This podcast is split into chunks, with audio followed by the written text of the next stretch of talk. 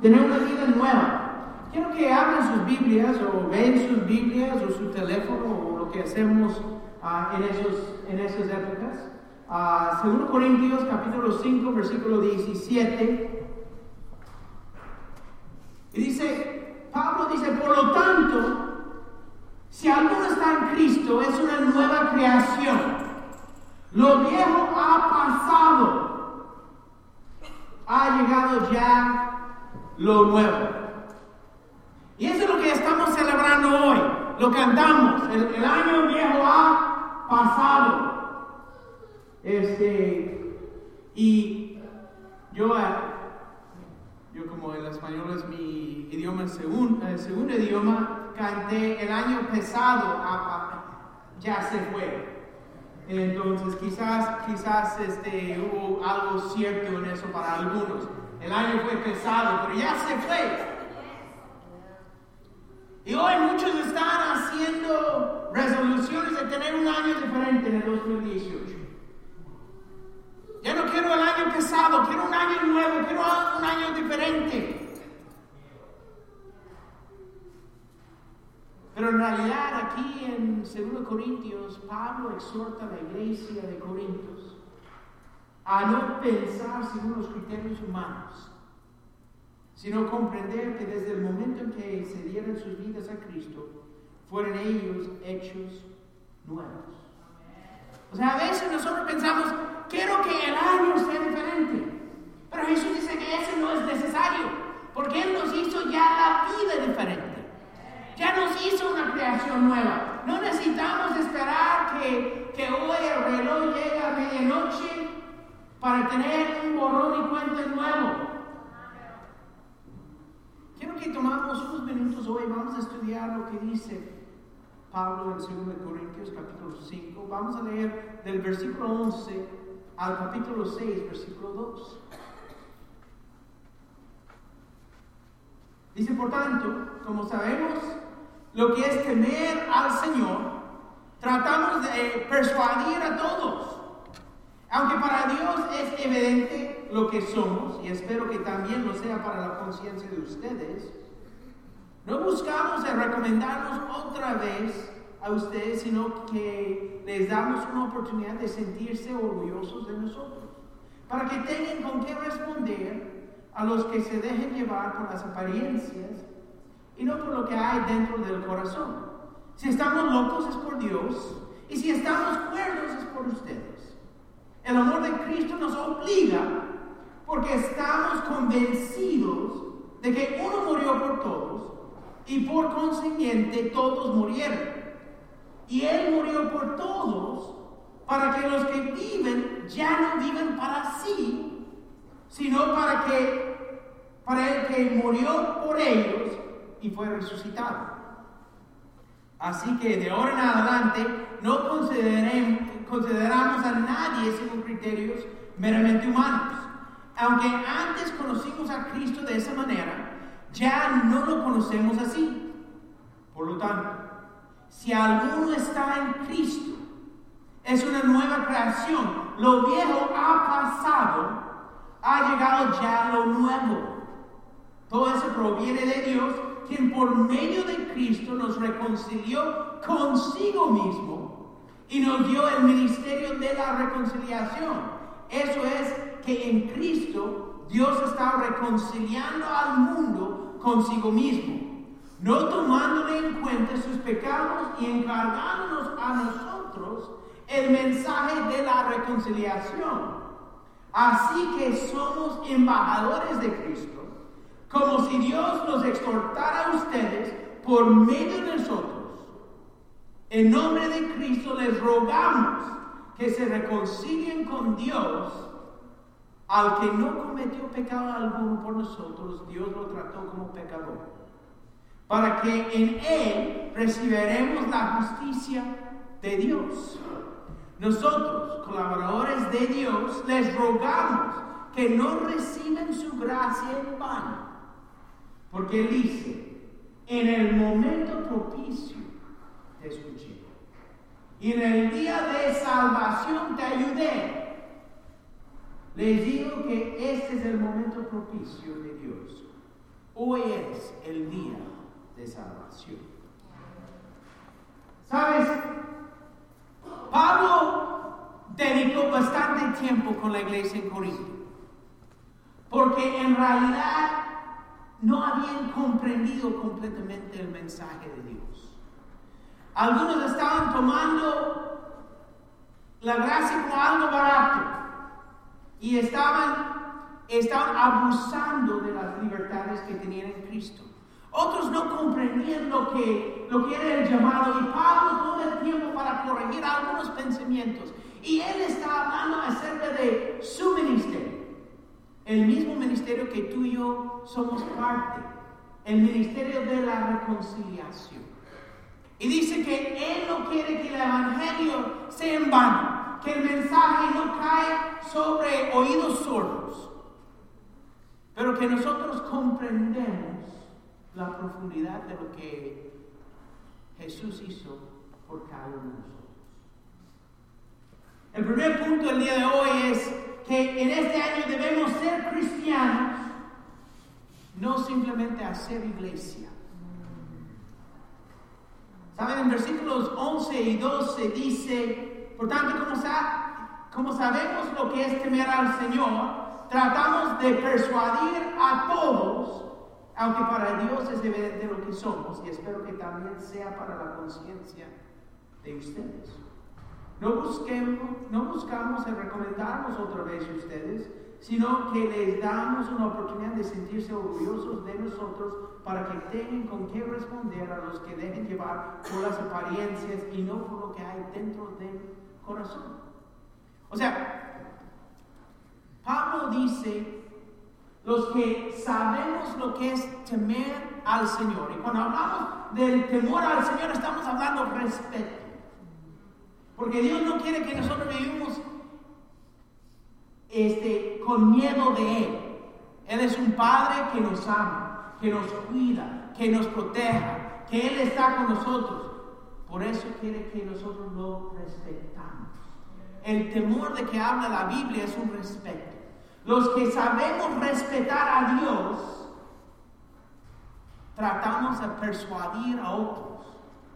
Y si hoy tú temes al Señor, si hoy tú respetas a Dios, debes entender parte de nuestro trabajo es persuadir a los que están, están cerca de nosotros. Debemos tratar de convencer al mundo entero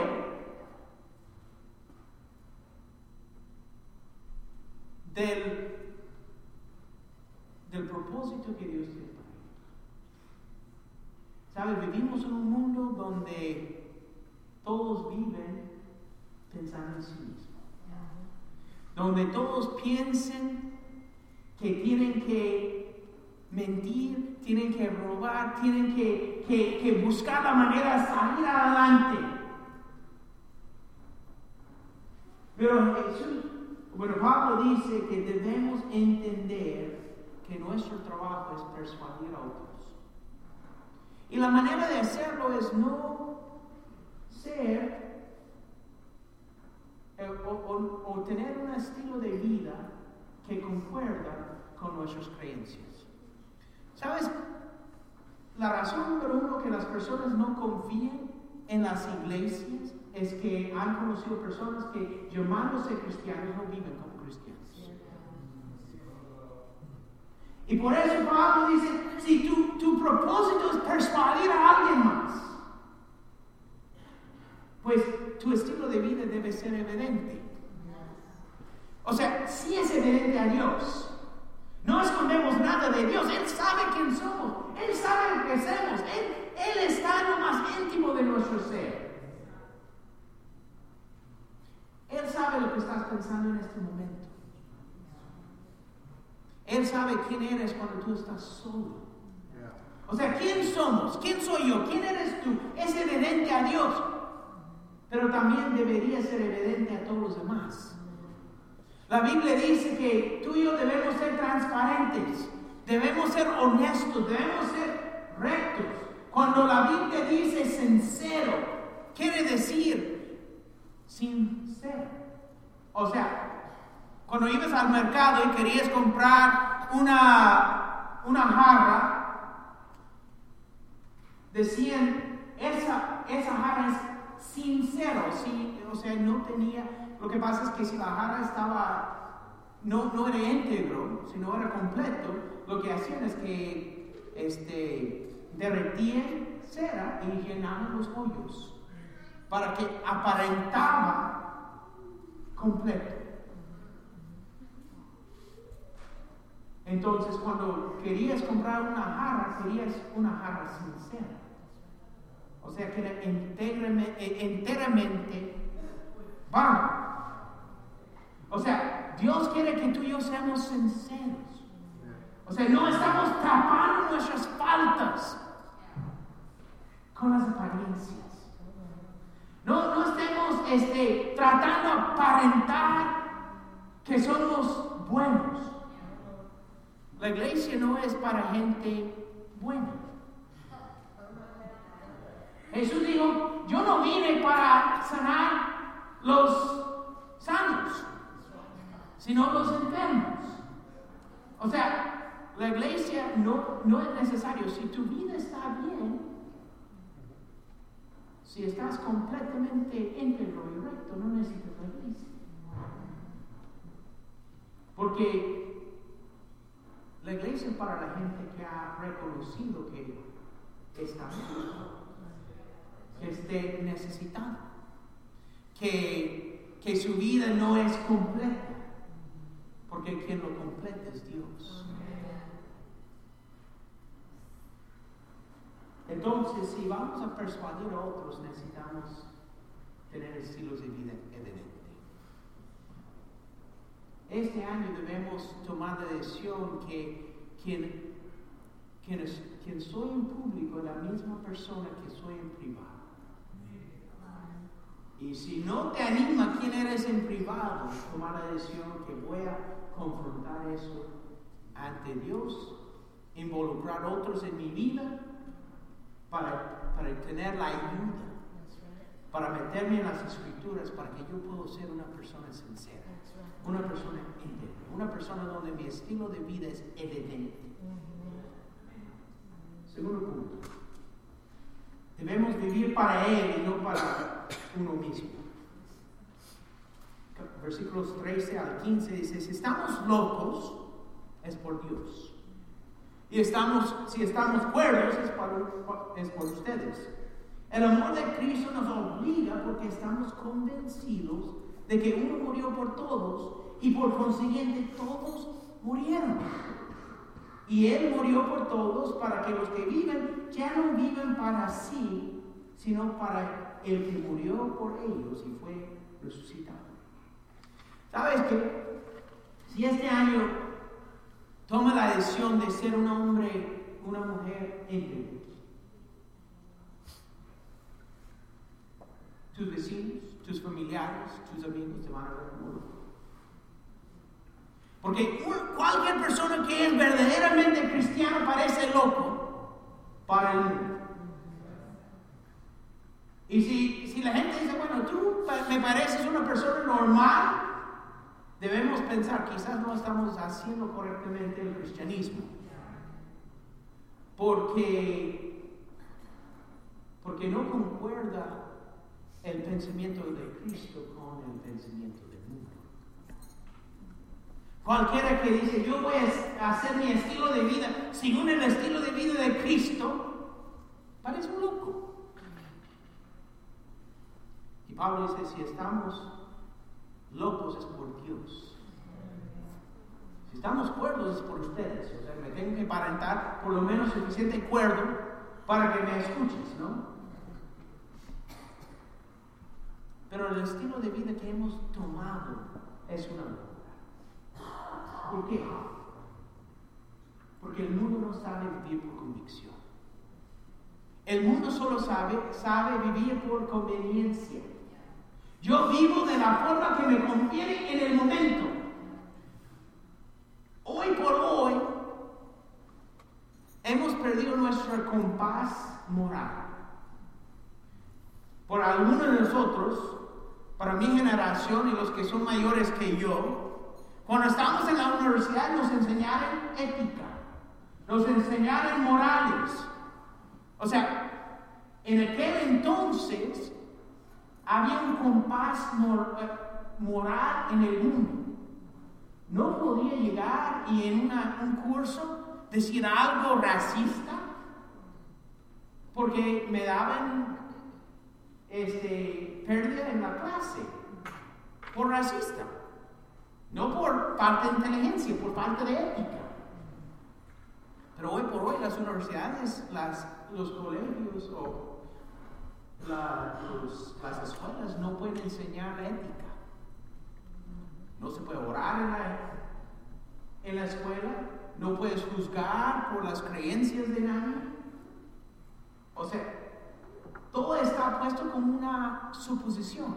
Supongamos que hay una pregunta de moral. ¿Qué harías? No hay mala, no hay mala este, respuesta. Porque todos estamos, todos estamos abiertos a tener nuestro propio pensamiento. Entonces ahora sabemos debatir la ética, los morales, pero no hay práctica. No hay consecuencia para el amoral. Si no tengo ética, si no soy moral, no hay consecuencia en el mundo. Yo simplemente soy así. Y el mundo se está no sabe vivir por convicción. ¿Sabes qué? Vivir por convicción es difícil.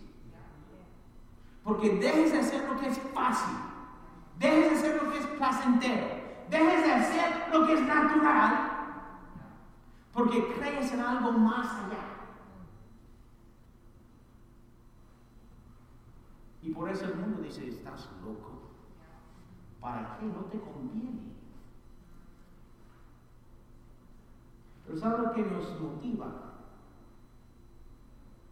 Pablo dice,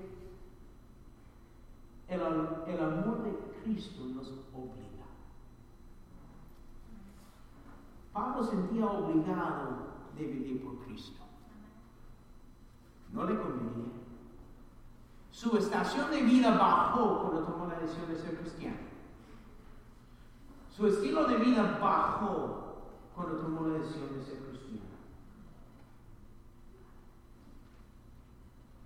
Sus amistades ya no eran sus amistades. Perdió su, sus amistades, perdió su posición, perdió su dinero. Pero sentía obligado de vivir de tal manera por el amor de Cristo. Hoy te pregunto, ¿el amor de Cristo te obliga a vivir distinto de la forma que quisieras vivir? Te hace una persona diferente porque Jesús te ha amado. Si no, el mundo no te va a ver como loco. Porque vives de, la misma manera que ellos. ¿Sabes, hermanos, amigos que nos estás visitando hoy? La, la rectitud es la respuesta correcta a la gratitud. Estamos agradecidos por lo que Jesús hizo por nosotros, nuestra respuesta, la única respuesta correcta es vivir con rectitud. De vivir una manera distinta. No porque me conviene, porque muchas veces no me va a convenir. No porque me hace sentir bien, porque muchas veces no me va a hacer sentir bien. Piensa en los apóstoles, piensa en Pablo mismo. Perdió su cabeza por sus creencias. Vivió su vida adulta en la cárcel por sus creencias. ¿Le convenía? Claro que no. No en el, no en el sentido mundano, no en, el sentido material, no en el sentido de, de su apariencia. Pero tomó la decisión que lo que me va a venir es más importante de lo que tengo en este mundo. ¿Para dónde vives? ¿Para la tierra o para el cielo? El tercer punto. Debemos vivir días nuevos, no años nuevos. ¿no? Noche vieja. Todo el mundo va a hacer papelitos de resoluciones del año entrante. Que en marzo van a perder y olvidar. Y... Mira, empecé el 31 de diciembre, quería perder 10 libras. El 10 de marzo mi meta es ya añadir 10 libras. Este, o sea, muchas veces voy a ir al gimnasio todos los días en enero, ¿no? Y, y, por los primeros dos semanas, y ya para marzo, voy a ir al gimnasio por lo menos una vez más este año.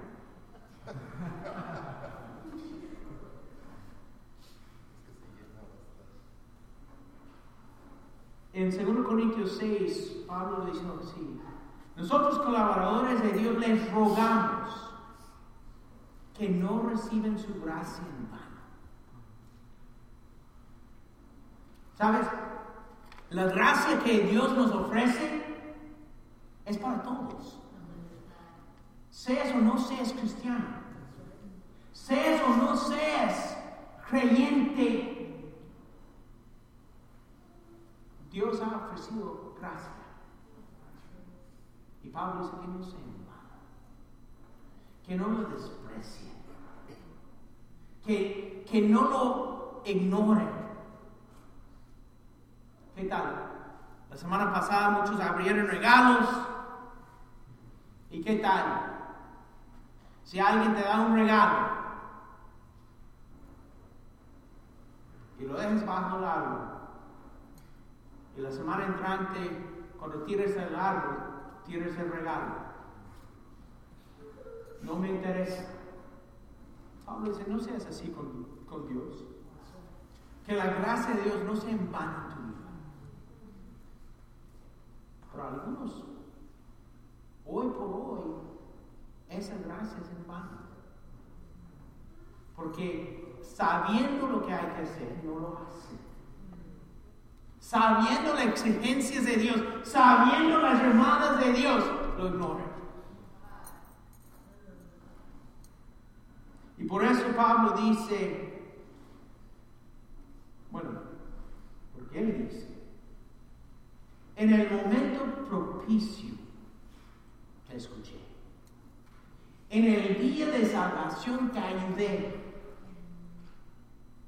Pablo dice, les digo que este es el momento propicio de Dios y hoy es el día de salvación. ¿Sabes? Pablo, Pablo dice, Dios nos ha dado el ministerio de reconciliación.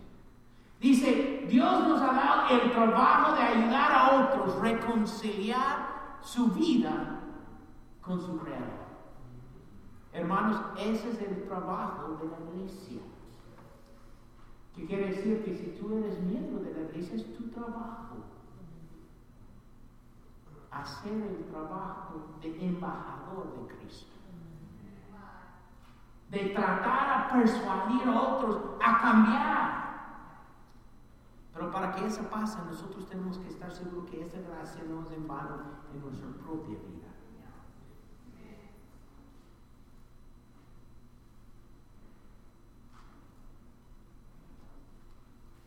En versículo 18,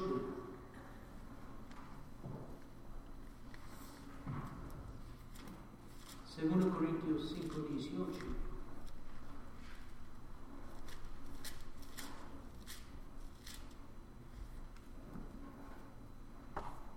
Dice, todo eso proviene de Dios, quien por medio de Cristo nos reconcilió consigo mismo y nos dio el ministerio de reconciliación.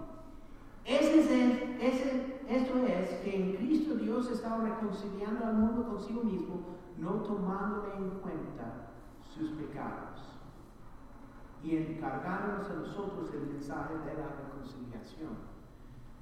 Qué increíble que Dios nos trate justamente. ¿Alguna vez te has quejado, Dios, mi vida es injusto? No estoy conforme, no estoy contento con lo que he recibido. Es más difícil de lo que esperaba. No, no hay tanto gozo como quería, no hay tanta bendición como yo quería. Yo doy gracias a Dios que Él me trate justamente. Porque la Biblia dice que Él no tome en cuenta mi pecado, sino que mandó su Hijo a morir en mi lugar para pagar el precio que yo debería pagar, para que yo no recibiera lo que yo merezco. Y a veces me quejo, Dios no es justo. ¿Por qué es tan difícil?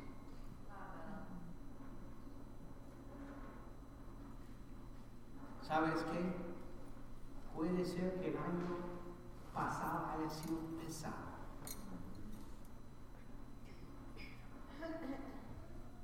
Pero no pesa nada en comparación a la cruz.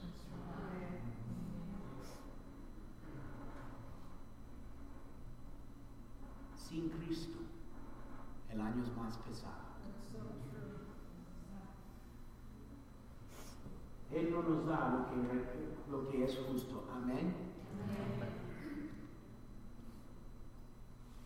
Versículo 20. Así que somos embajadores de Cristo como si Dios los exhortara a ustedes por medio de nosotros. En nombre de Cristo les rogamos que se reconcilien con Dios. Al que no cometió pecado alguno, por nosotros Dios lo trató como pecador, para que en él recibiéramos la justicia de Dios. ¿Sabes? Nosotros no debemos hacernos sordos llamado de Dios. Dios nos ha llamado a ser rectos. Él nos ha llamado a ser sus hijos. Él nos ha llamado porque nos ama. Pero algunos nos hacemos oídos sordos a ese llamado.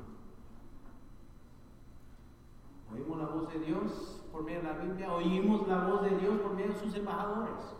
Quizás tienes a alguien en tu oído, domingo tras domingo, día tras día. ¿Por qué no cambias? Venite a la iglesia, lee tu Biblia, ahora.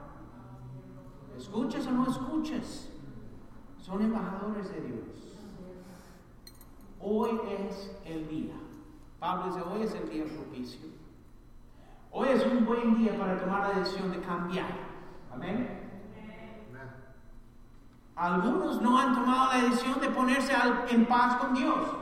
Romanos 6, versículo 4 dice, por tanto, mediante el bautismo fuimos sepultados con Él en su muerte, a fin de que, así como Cristo resucitó por el poder del Padre, también nosotros llevemos una vida nueva. Quizás tú dices, yo no sé qué es ese tener una vida nueva. La Biblia dice, a través del bautismo, damos muerte a la vida vieja.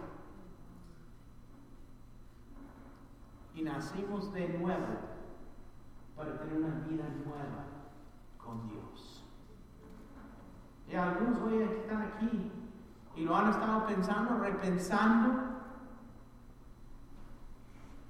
midiendo, me conviene o no me conviene, quiero o no quiero. Hoy es un buen día de dejar de ignorar al llamado de Dios. Y algunos quizás dicen, bueno, yo ya me bauticé, ya soy discípulo. No esperes al año nuevo para llevar una vida nueva. Efesios capítulo 4, versículo 22.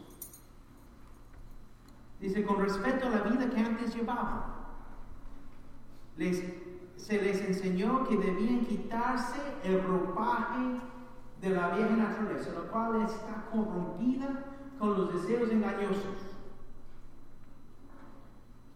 Ser renovados en la actitud de su mente y ponerse el ropaje de la nueva naturaleza creada en imagen de Dios en verdadera justicia y santidad. Algunos tenemos que tomar la decisión, este año voy a vestirme en Cristo. Él ya me perdonó, ya me bauticé, pero no he tomado la decisión de vestirme con el ropaje nuevo. Aunque soy nuevo por dentro, parezco el mismo viejo de siempre. Hay que tomar la decisión de cambiar de ropaje. Tú sabes.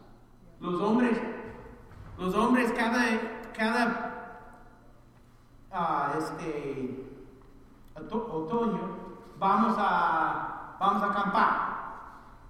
Y es increíble, los hombres van con sus hijos y vamos a acampar. Y los hijos están felices porque por tres días no tienen que bañarse, no tienen que utilizar cubiertos, no tienen que medir qué comen, porque hay comida de mucho. De hecho, normalmente está en frío que por tres o cuatro días no cambien de ropa. Ahora no tengo que preguntar, pero mamás, ¿qué es la primera cosa que quieras que tu hombre y tu hijo hacen lo, más que lleguen a la casa? Si los dejes entrar a la casa. Quita la pastor de por encima. Hueles a fuego y puerco.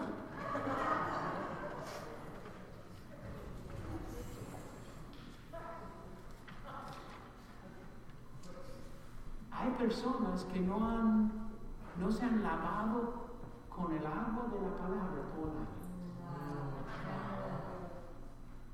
Si mi esposa después de tres días en el campo no me quiere dejar entrar a la casa, ¿tú crees que Dios quiere dejarnos entrar en su casa con el apeste de todo el año? Pues?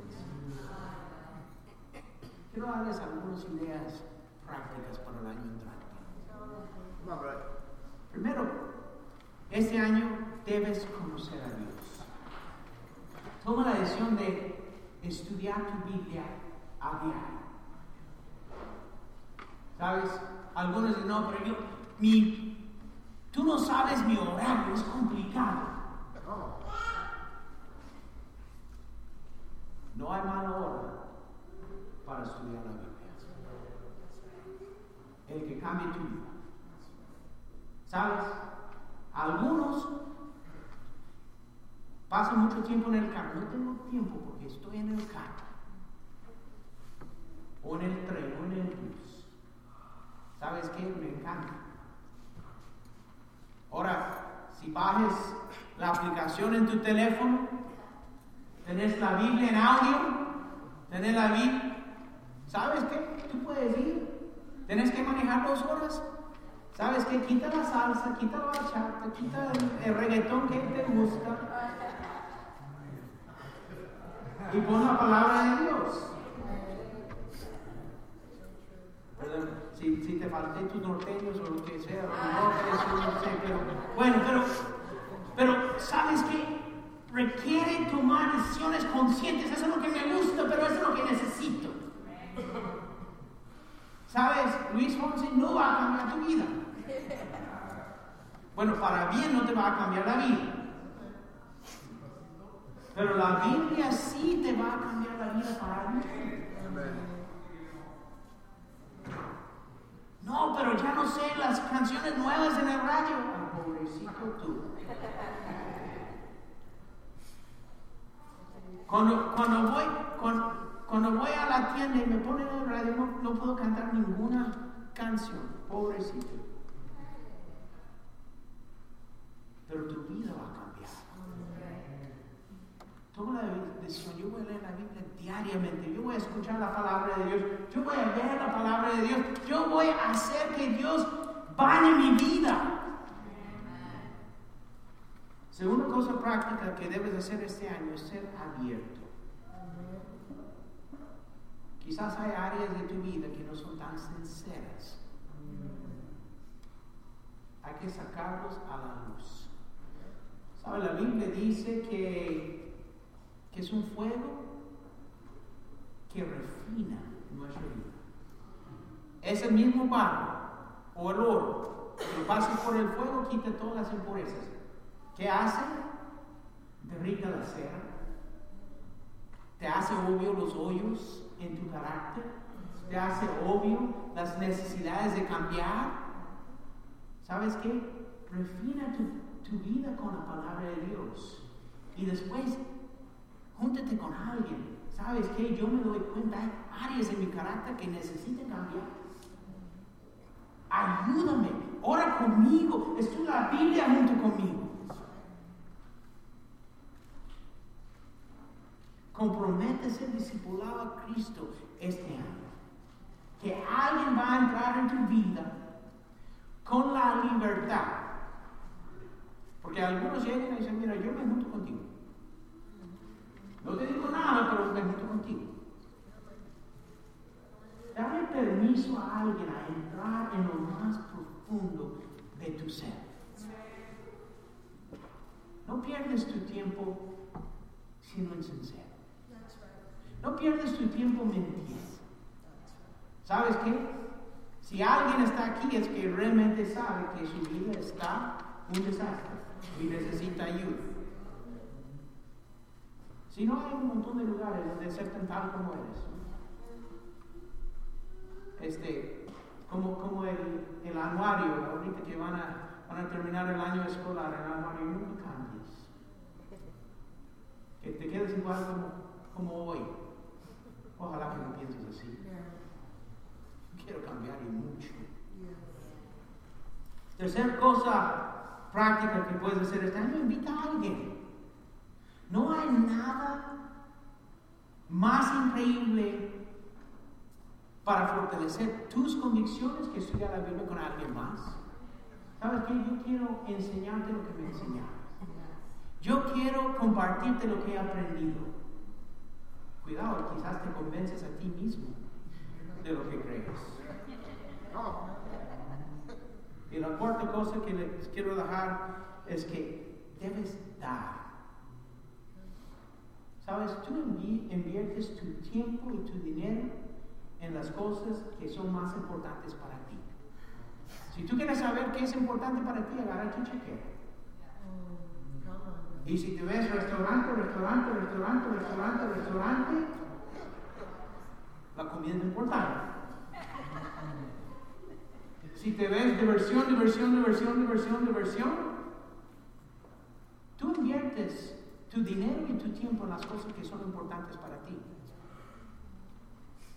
Te reto que la primera área donde inviertes tu tiempo y tu dinero sea Dios y en su reino. Invierte en Él y en su gente, en ayudar a otros. El retorno es mucho más que cualquier otra cosa. Este año debes tomar el reto de vencer el egoísmo y invertir en Dios y su reino. Terminaremos en 2 Corintios capítulo 5, versículo 17, donde empezamos. Por tanto, si alguno está en Cristo, es una nueva creación.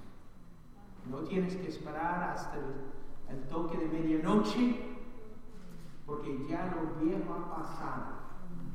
Ha llegado lo nuevo. Hoy cuando otros están despidiendo el año viejo, nosotros estaremos celebrando vidas nuevas. Si tomamos la decisión de realmente vivir conforme a la gracia que Dios nos ha dado. Que este año termina siendo viejo, pesado si quieres, pero que tu vida sea nueva por la gracia de Dios. Que Dios lo bendiga.